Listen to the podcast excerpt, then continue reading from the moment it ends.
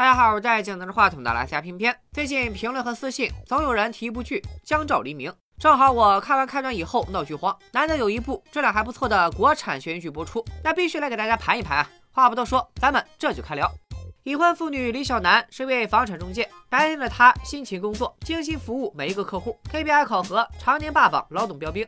下班之后还要去夜市摆摊卖炒面，凭借自己的厨艺补贴家用，为自己的买房梦想攒钱。比起勤奋刻苦、比偏偏还要干的小南，她的丈夫苏瑞在事业方面不算出挑，虽然对外也号称叫总，但苏瑞其实是靠裙带关系，在小南姐夫的公司里混了个差事。好在苏瑞在邻里间的口碑还不错，大家都很羡慕小南能找到一个如此体贴的好老公。所以，尽管小南家开的是三手车，住的是廉租房，穿的是地摊货，偶尔还要为不富裕的生活紧皱眉头，但夫妻携手揽万，在外人看来也算琴瑟和鸣。最近几天，小南在房产公司收了个二手房源，是套户型很不错的江景房。因为房主着急出手，加上小南有理有据的砍价，这套房子比市场价低了足足三十万。正所谓近水楼台有奶吃，小南打算自己买下这套房子，并且已经给房主付了定金。结果在跟老公商量交首付的时候，苏瑞却突然暴起，埋怨这么大的事儿，小南都不跟自己商量。但小南却表示，首付的钱他自己凑，不需要苏瑞管。苏瑞无话可说，郁闷的下楼抽烟。等再回到家，发现门板上被涂满了催债的红油漆。趁媳妇儿已经入睡，他赶紧通摸给清理掉了。原来苏瑞欠了一大笔高利贷没有还，所以听到小南要买房，才当场急眼。至于这笔债务是怎么来的，咱们暂且按下不表。一夜无话，次日天明，苏瑞像往常一样送小南上班，并表示愿意跟小南一起凑首付。临走的时候，还递给老婆一瓶牛奶。小南的表情虽然有些复杂，但也没说什么。而眼前这一切，都被不远处的一位墨镜女看在了眼里。墨镜女和苏瑞对视片刻，还让苏瑞使了个意味深长的眼色。看来这俩人的关系不一般。此人叫于红，也是小南的同事。虽然业绩常年倒数，却一直被老板当祖宗供着。原因也很简单，于红是个普普通通的拆二代，家里的拆迁房不多，加一块也就两千平。拆二代干房产中介，那就相当于带资进组了，自然会被领导高看一眼。眼瞅着到了下班时间，小南抓紧带上装备赶赴夜市出摊，老公苏瑞也来帮忙。正忙着呢，放高利贷的虎哥带着一群混混前来，故意要找茬。这才几天不见，骑了山就从借高利贷的，变成了放高利贷的。小兰见老公要挨揍，连忙赔礼道歉，并表示要免掉虎哥的饭钱。这么看来，小兰也并不是对丈夫欠钱的事一无所知。苏瑞回家之后就一直心神不宁，辗转反侧之后，突然拿起了小南的手机，并且还透露了小南的指纹。录完之后，还露出一丝不易察觉的坏笑。这苏瑞又在做什么妖呢？来，先按下，一会儿再表。时间来到凌晨两点半，正熟睡的小南突然呼吸困难，看症状应该是哮喘犯了。苏瑞贴心的递来喷雾，里面却是空的。他便转身去客厅找药。小南挣扎着起身，狂翻抽屉，但是找到了一个空瓶子。不一会儿，小南已经开始意识模糊。在即将昏迷的时候，他终于找到了装药的盒子。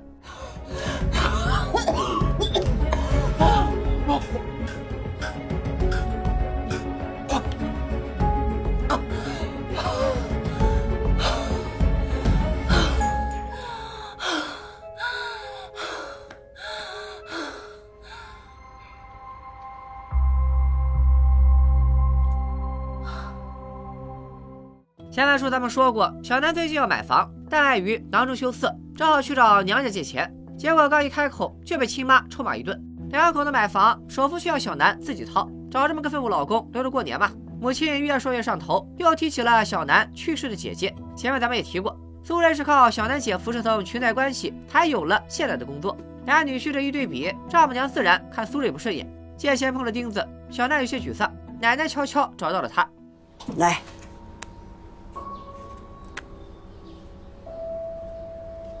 奶奶，这是你的养老钱，我不能要。我都八十多岁了，哪还有老可养的呀？嗯，拿着，拿着呀，奶奶心里踏实。见奶奶把棺材本都拿出来了，小南心里五味杂陈。娘家人虽然说话不好听，但有事儿他们是真善。这次回娘家，在被问为何突然要买房的时候，小南说了这么一段话：而且万一……以后就算我出什么事儿，我手里套房子，我心里踏实。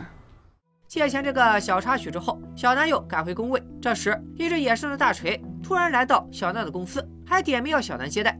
大锤自我介绍，说自己叫王成，有间次卧要出租，请小南去他那看房。有饭可掐，小南自然是欣然答应。但王成来得太急，为了不耽误其他业务，也为了省点打车钱，小南决定找老公苏瑞借车。苏瑞当即送车上门，让小南载着王成看房去。路上，小南突然感觉面前的王成很眼熟，我觉得这很正常，不会真的有人没看过《万没想到》吧？一番攀谈之下，才知道原来小南和王成是同一所高中的同级校友。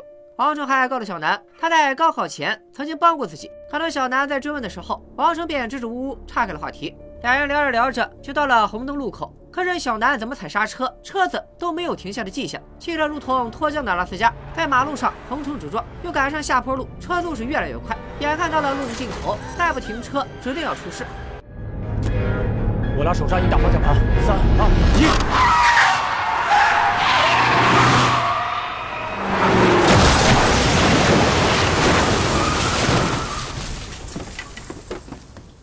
轰隆一声巨响，汽车当场报销。好在王成和小南操作给力，周围又有路人救援，这才保住了小命。苏瑞赶到医院时，对着王成千恩万谢，还客套地说：“他的医药费自己掏了。”一千七。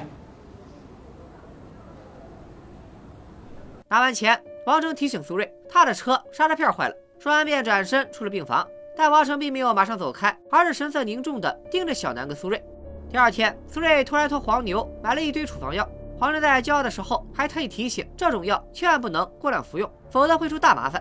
因为小南出了车祸，他妈只能过来照顾。老人家见女儿都成这样了，免不了要数落这个不靠谱的女婿。结果正巧被刚到家的苏瑞撞见了。苏瑞表现的有点不耐烦，倒也没说什么。送走岳母之后，苏瑞打算给行动不便的小南洗个澡，可小南却一直瑟瑟发抖。原来小南特别怕水，哪怕洗澡的时候都会感到浑身不适。好歹挨过了洗澡，苏瑞又给他热了一杯牛奶。没等小南喝呢，杯子就莫名碎了一地。要说小南这几天也是点儿背，犯病找不到药，开车刹不住车，喝个奶都能摔个杯子，就这破运气，拉姆看了都得心疼。这时电视上正在播放小孩坠江溺亡的新闻，而明天刚巧是小南姐姐的忌日，按照惯例，小南跟苏瑞都会去江边给姐姐烧香祭祀。看来姐姐是死在了江边，那小南怕水，会不会和姐姐的死有关呢？第二天一早，苏瑞独自来到江边，非常仔细地询问了江防志愿者的布置。与此同时，许久不见的虎哥也收到了苏瑞的短信。短信指示虎哥晚上九点一刻到江边收账。各种要素堆叠在一起，一股不祥的预感扑面而来。时间来到晚上，苏瑞带着小南来江边烧纸，正烧到一半，暴雨不期而至，而苏瑞也走到了小南身后。小南。我真的不能没有你。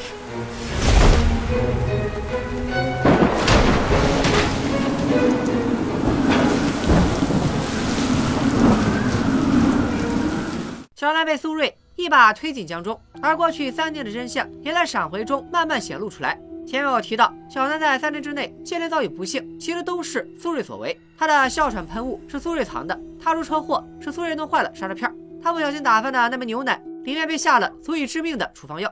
以上桩桩件件都是苏瑞做局，打算杀掉小南，再伪装成意外。他早就用小南的手机买了一份大额保险，并把自己设置成了受益人。只要想办法不动声色地杀掉小南，不仅能还上赌债，搞不好还能再赚一笔。所以说，不是小南运气不好，全是老公在背后作妖。那被推下江的小南到底是生是死呢？第二天一早，一位发誓绝不空军的钓鱼佬来到江边，果然发现了被冲撞江滩的尸体。反转又来了，这具尸体居然不是小南的。而是她的老公苏瑞，根据警方的初步调查表明，苏瑞并非淹死的，而是被人用钝器击打后脑。换句话说，昨晚苏瑞被人谋杀了。凶手会是谁呢？此时导演故意给出了几位嫌疑人，首先是小兰的母亲黄慧兰，以及她的追求者老麦，而正在擦洗车上的泥沙。昨晚黄慧兰给小兰打电话一直打不通，所以曾经外出过，还跟老麦借了车。他们相继看向镜头，紧接着是小兰的同事于红。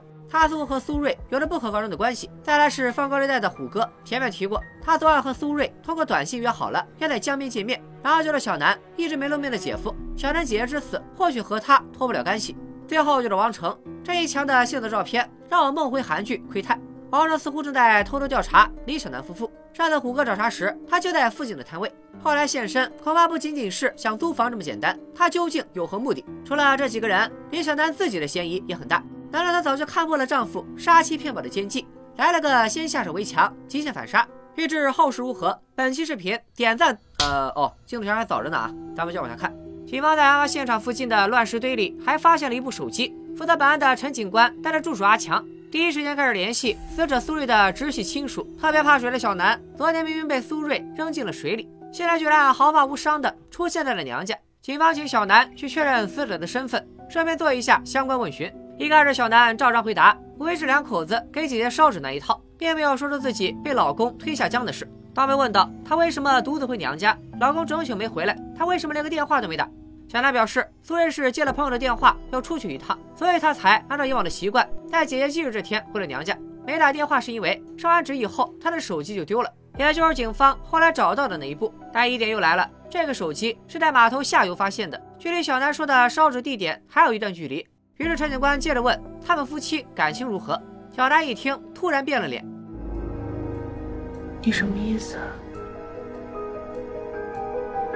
你觉得我杀了我自己的丈夫是？我不是这个意思。那你在这逼问我干什么呀？你们去抓凶手啊！我丈夫昨天晚上到底经历了什么？”需要你们调查清楚，来告诉我。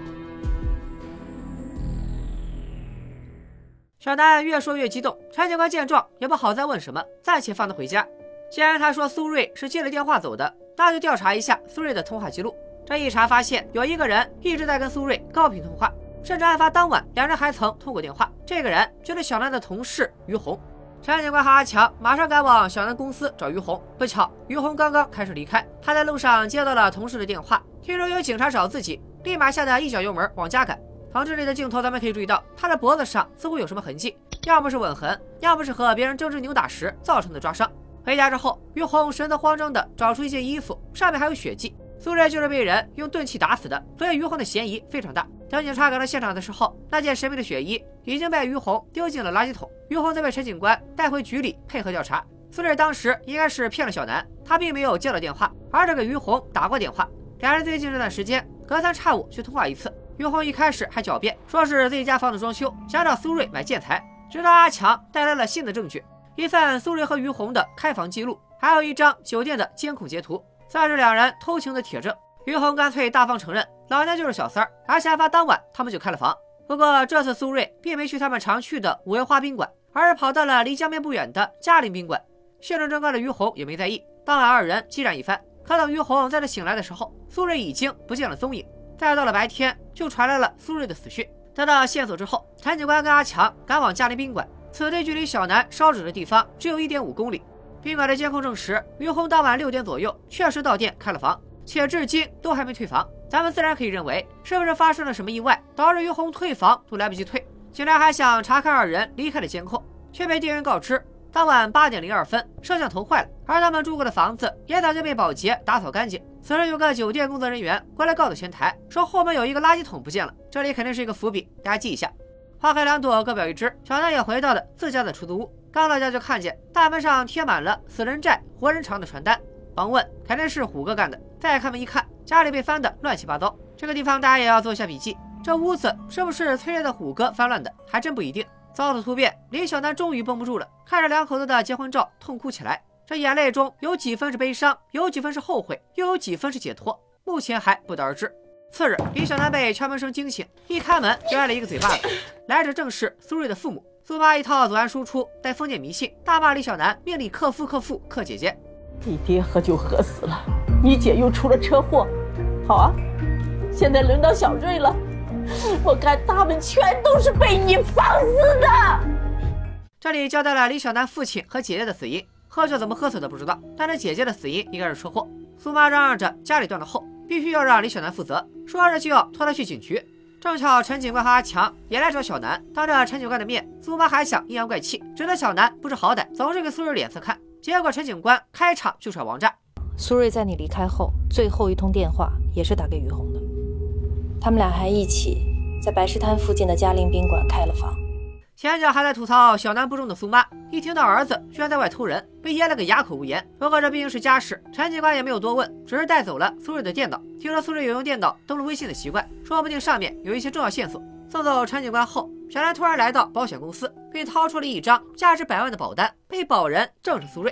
小南居然也给苏瑞买了保险，这让我想到了前段时间姐说过的，在糟糕的日子里，那里打算杀了对方，再骗取宝静的夫妻。难道小南也是处心积虑打算杀富骗保吗？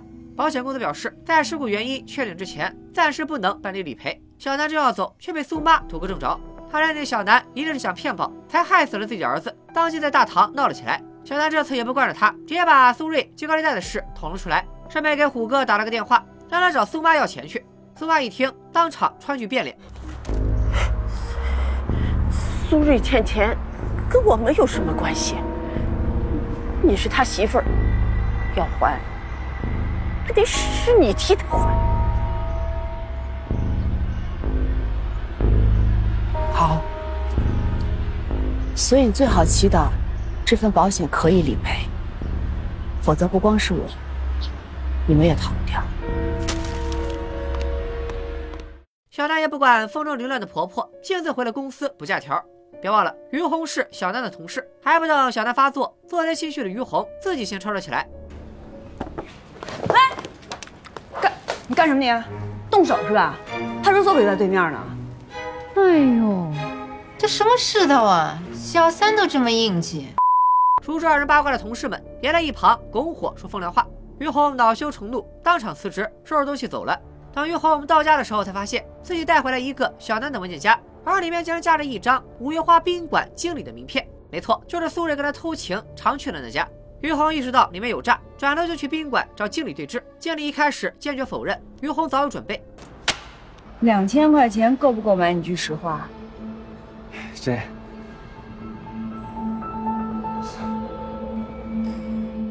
见于红如此虔诚，经理告诉于红，三个月前确实有人花钱买了他俩偷情的证据，而这位神秘的买家正是李小南。也就是说，至少在三个月前，小南就已经知道苏烈和于红搞在了一起。不过事情可没这么简单，苏瑞出轨于红，其实就是小南下了一盘大棋。前文我们说过，苏瑞每天都要接送小南上下班，小南就借外出看房为由，给苏瑞和于红创造见面机会。要个一般正经人，这事也成不了。可别忘了，苏瑞看似人畜无害，内心深处是个彻头彻尾的渣男。而小南肯定也清楚自己同事是什么货色，一来二去，二人就勾搭成奸。小南则躲在暗处，一直观察这对狗男女。不过问题来了，看小南的样子，也不像有什么奇怪的爱好。她为什么要引诱丈夫出轨呢？甚至还能忍受几个月不发作？这里咱们也只能先按下不表了。现在苏瑞死了，要忙后事，还要应付虎哥的逼债，小南只好退掉了原来租住的房子，赶紧去夜市里摆摊赚钱。结果头天出摊，阴魂不散的虎哥又来了，可能是被苏瑞耍了太多次。这次的虎哥十分暴躁，只给小南两天时间，还放下狠话，不管卖房子还是卖身子，两天之内必须还钱。就在虎哥逼债的时候，下线酗酒的王成又一次出现在夜市的角落，并一直尾行小南收摊回家，似乎有意没有现身。另一边，陈警官也破解了苏瑞的电脑，并登上了他的微信，结果一看聊天记录，全是大瓜。苏瑞，我告诉你，我怀孕了。我怀孕了。你要是再不回我微信，你再不回了，我就去找小南。我听见了吗？你他妈听见了没有？没想到于红居然怀孕了。到此为止，借高利贷、出轨、杀妻骗保，还让小三怀孕，苏瑞还真是坏事做尽，自有余辜。那已经怀孕的于红现在怎么样了呢？她流产了。前面我说过，于红似乎跟苏瑞动过手，加上最近几天糟心事太多，于红的孩子就没保住。独自去医院做完手术的他，看着街上玩闹的儿童，又想起苏瑞曾经的承诺，心里百感交集。他决心要报复，报复谁呢？李小南。眼瞅着到了苏瑞的葬礼。双方的亲朋好友，包括小南的大忙人姐夫，以及打算探听情况的陈警官都来了。此时，一身红润的于红冲了进来，葬礼穿红，多少有点犯忌讳。他明显就是来找茬的。小三不仅扇了原配的耳光，还把小南雇人偷拍苏瑞出轨的照片哗啦啦扬了一地。他的意思就是，李小南三个月前就知道自己老公出轨了，却一直默不作声，肯定没安好心。人说不定就是他杀的。小南的母亲黄慧兰实在看不下去了，你还要不要脸了你？你什么样的父母能教育出你这样的孩子？别跟我提我爸妈。李小南，你有你妈护着你，我于公什么都没有，我只有苏瑞。苏瑞死了，现在连我和苏瑞肚子里的孩子也没了。此话一出，震惊了警察之外的所有人，特别是一直对苏家绝后、耿耿于怀的苏妈，当场破防，大骂儿媳妇。黄慧兰越听越火大，米儿的偷人人赃并获，还敢指责我女儿不好，哪来的脸搁这大言不惭？于红却骂黄慧兰命硬，克死了自己的丈夫和大女儿，李小南肯定也活不长。好家伙，我都怀疑于红是苏丽他妈亲生的。几句话一呛，好好的灵堂直接成了全武行，只有小南站在一旁头皮发麻。于红这一闹，倒是点醒了陈警官。既然小南早就知道苏瑞出轨了，却始终保持镇定，哪怕被警方问询都守口如瓶，里面肯定有猫腻。陈警官先以个人身份去小南的面摊旁敲侧击，小南的回答堪称滴水不漏。他说知道自己的另一半出轨，有的人会默默忍受，勉强维系；有的人会揭穿真相，玉石俱焚。他只是选了一条更容易的路。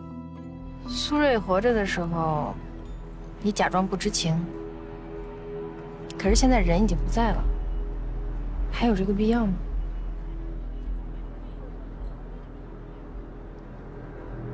我如果一早就承认我知道，那我是不是就在告诉所有人，这个女人知道她老公出轨，还装作什么事情都没有发生，显得我又懦弱又活该。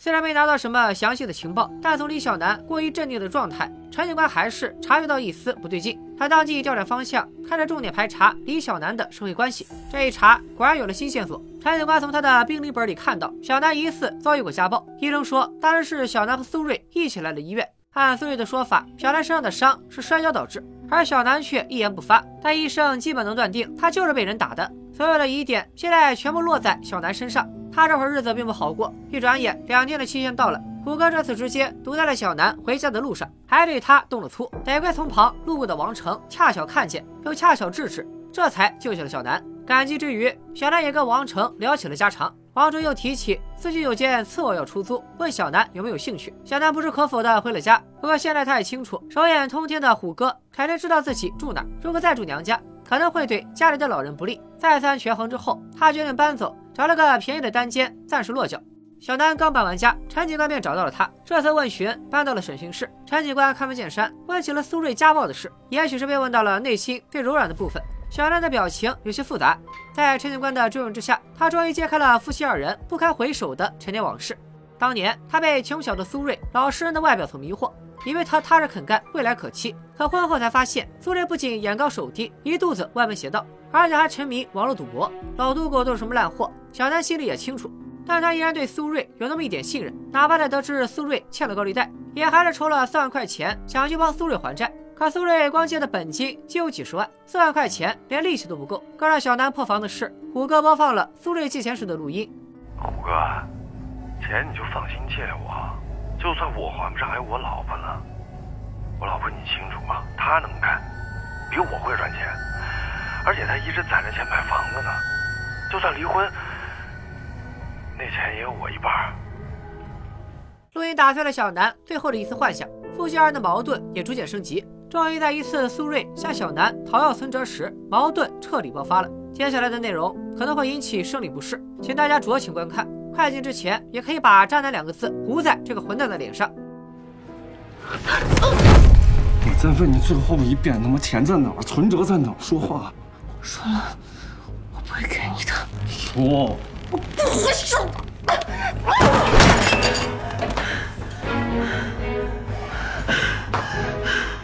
苏瑞图穷匕现，小兰在极度恐惧之下提出了离婚。没想到这俩字彻底点燃了这头禽兽。说他妈多少次了，不提离婚，不提离婚啊！提不提离婚？嗯？还提不提离婚？啊！你说，我问你他妈错没错？啊！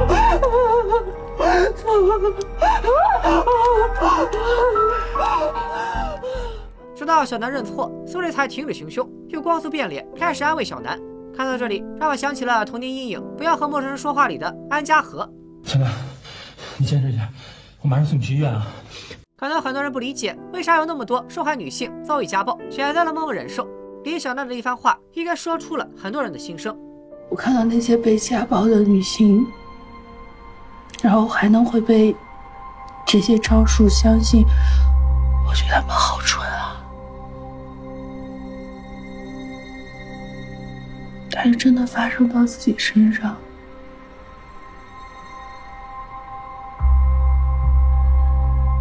理解他们了。你觉得有一个声音一直在蛊惑着你，说：“你原谅他吧，就一次，是这辈子没犯过错呢？也许是对苏瑞彻底失望，小南决定纵容苏瑞出轨，再伺机跟他离婚，脱离苦海。不过这次问询中，小南依然坚持否认自己杀死了苏瑞。不过倒是给陈警官一个提示，也许可以去查一查天天逼债的虎哥。他心里或多或少应该也是抱着一种为自己除掉一个麻烦的心态。本着有早没早打三更的原则，陈警官带着阿强来到了虎哥的麻将屋。放高利贷本来就是违法的勾当，加上又跟死鬼苏瑞有点关系，刚听到警察要来，虎哥就走后门打车撞了。但陈警官早就预判了虎哥的预判，他根据车上信息找到了虎哥的车，并且从车上泥沙的土质怀疑他在案发当晚去过江边。等等，车上的泥沙，前面有镜头给到李小楠的母亲黄慧兰曾经在案发当晚向老麦借过一辆白色面包车，后来俩人还清理过车上的泥沙。难道说这俩人当晚也去过江边？他妈的事先一放，还是抓虎哥要紧。警方提前封锁了全城的收费站，几乎没怎么用力，虎哥就倒了。刚进局子的虎哥还振振有词：“虽然我开麻将房、放高利贷，这样打手，但我是个遵纪守法的好公民。”结果话没说两句，陈警官直接放了虎哥小弟的审讯录像。那天晚上我们正打牌呢，就被虎哥叫出去了。我就开着车拉着几个兄弟，就到江边了。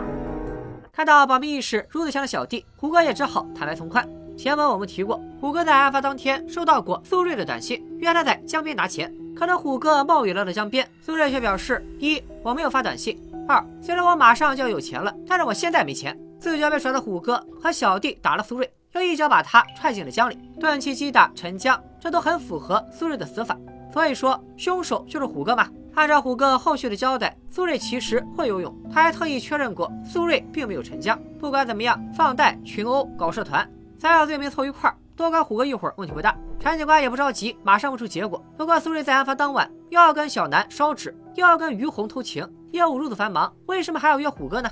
而且苏瑞还钱的资本来了，他杀妻骗保的赔偿金。他刚杀完小南，也不可能马上兑付保金。唯一的可能，短信根本就不是苏瑞发的，而是由小南一手操作。那他为什么要这么干呢？说回小南这边，前文书提到，小南为了不连累家人，选择从年家搬走。结果神通广大的虎哥还是找到了小南的新家，如前一次那样。在出租屋外贴了一墙的名人字画，为此刚落下脚的小南马上就被房东赶走了。万般无奈之下，小娜只得投奔王成，王成也热情地接待了他。小娜的行李不多，让人印象深刻的是苏瑞养过的一只变色龙。王成觉得这种冷血动物是培养不出感情的。我听人说冷血动物是能培养出感情的，我就是这么想，觉得如果真能培养出感情，也挺有成就感的吧。你培养出感情了？我，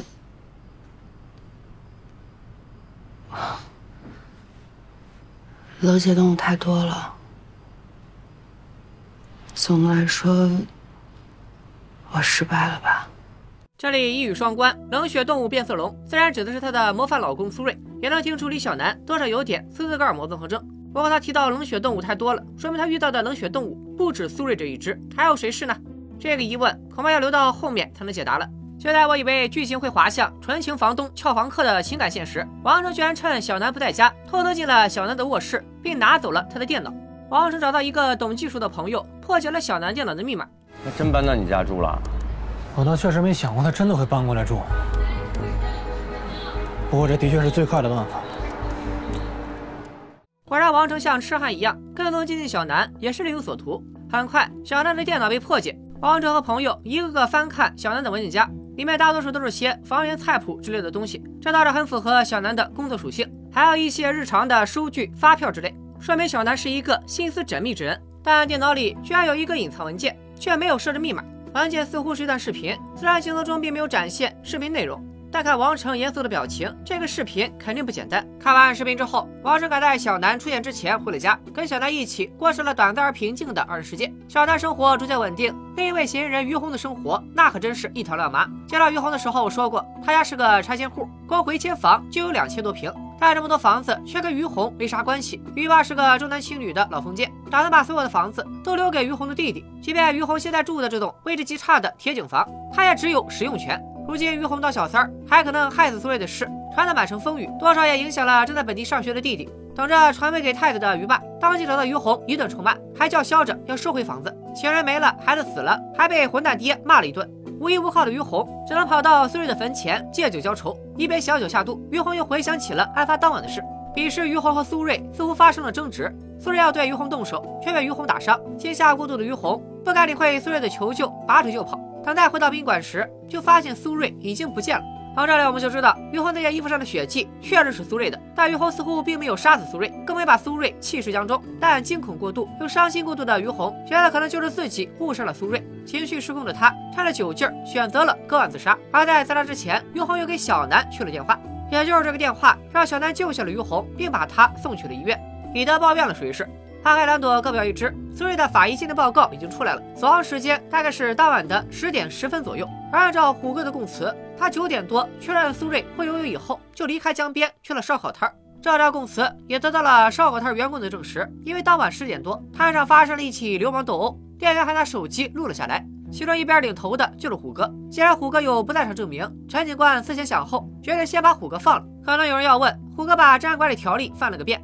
不来个行政拘留，超级加倍，就这么放了，是不是太草率了？这里陈警官也有自己的考虑。目前最大的嫌疑人是小南，而引发小南做局的导火索是苏瑞欠债和虎哥逼债。把虎哥暂且放回去，说不定可以调出小南更多的秘密。即便没啥效果，大不了再抓回来呗。放走了虎哥，陈警官又找到了正在住院的于红。也许是经历过生死，于红这次非常淡定。陈警官也不端着，直接向于红同步了虎哥口中苏瑞的渣男人设。鉴于对话太长，我给大家总结一下：首先，于红并不知道苏瑞欠钱的事，两人勾搭成奸是在三个月前，也就是在那之后不久，苏瑞告诉虎哥自己傍上了富婆。苏瑞曾在半个月前的六月十三号对于红承诺要跟小南离婚，再扶小三上位。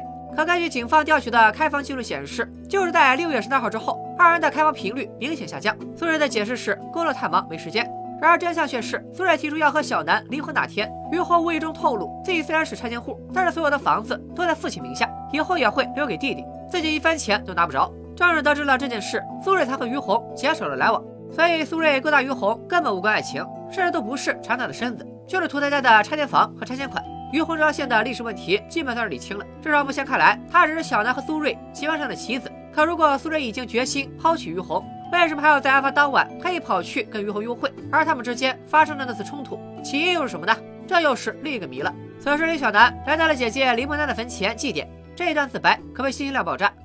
我记得你跟我说过，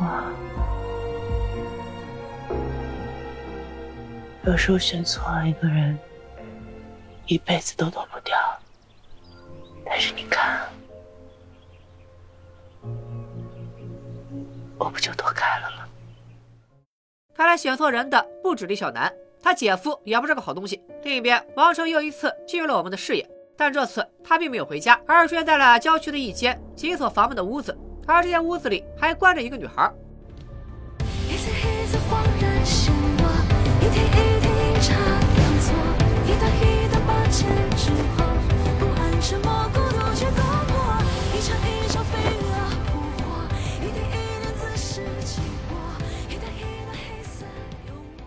到此为止，《江照黎明》的前八集内容就先讲这么多。总的来说，从这前八集来看，这部剧给我最大的惊喜就是复杂的人物设定，比如一面是勤劳肯干，另一面又腹黑指数极高的女主小南，被原生家庭绑架，进而陷入与死渣男孽缘的于红，还有那个至今不露真容的王成。在贯穿本剧的苏瑞被杀案中，基本上每个人都有嫌疑，且都有充分的杀人动机。但每当我们认定某个人是凶手时，剧情便峰回路转，把我们的视线引向另一个角色。这种跟着镜头探案的感觉，让我找到了看悬疑片最初的快乐。不过人设好也得靠剧情撑，加上里面的细节多到爆炸，这个从进度条的长度，相信大家就能看出来。前八集我已经删减并写了很多，目前看来不那么重要的情节，还是写到了一万多字。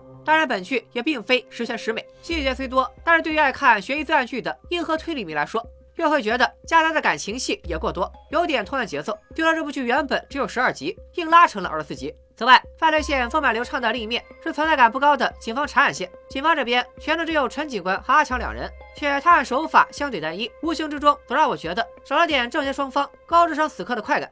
不过，我觉得主线剧情的精彩完全可以弥补这些瑕疵。在第八集的结尾，本剧也留下了一大堆伏笔和钩子，比如片尾被王成囚禁的女孩是谁，王成一直试图接近小南，目的又是什么？所以目前嫌疑最大的小南，他究竟经历了什么？那份价值百万的保单是什么来头？以及目前只露过两面，但网上呼声极高的姐夫，又为什么会被网友联名钦点为 BOSS？如果你还想听我为你解答这些疑惑，那咱们就按老规矩，点赞过两千，哪怕这剧烂尾了，咱们也开坑继续说完这部《江照黎明》。拜了个拜。